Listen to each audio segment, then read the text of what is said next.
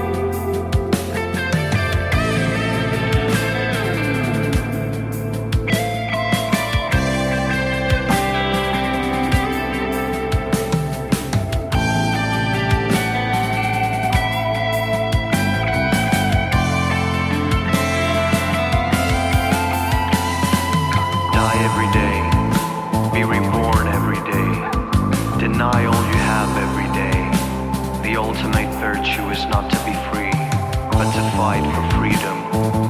There are two forces in the universe one that drags us downwards, wants us to be still, to stop, to die. The other wants us to push upwards, to breathe, to live. And here we are, standing between those immense voids, and all we can do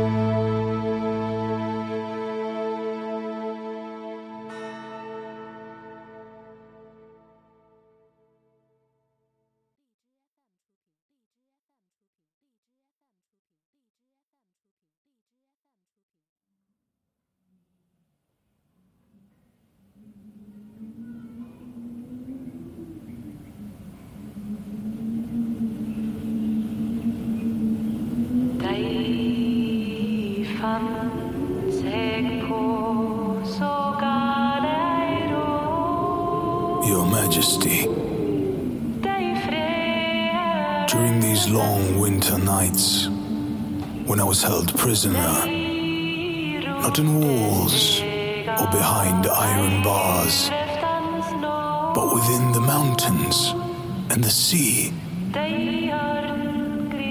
in the meadows, in the rivers and the forests. I heard a word that has been with me ever since. Why? There is always something asking, why? In the wind, in the sea, in the morning, in the evening, in every tiny feature of the inhabited earth. Why? Why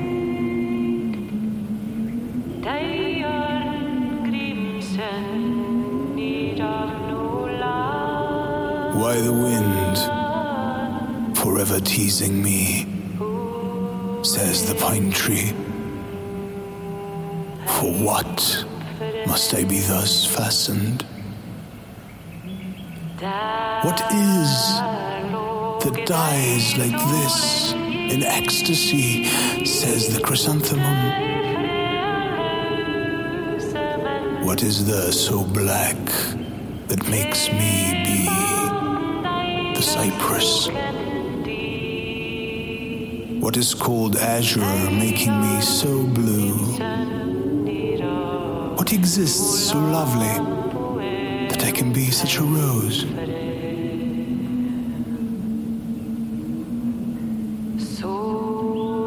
Oh, how strong a thing must the water be to give this lash to my tail and cover my body in the scaly sheath.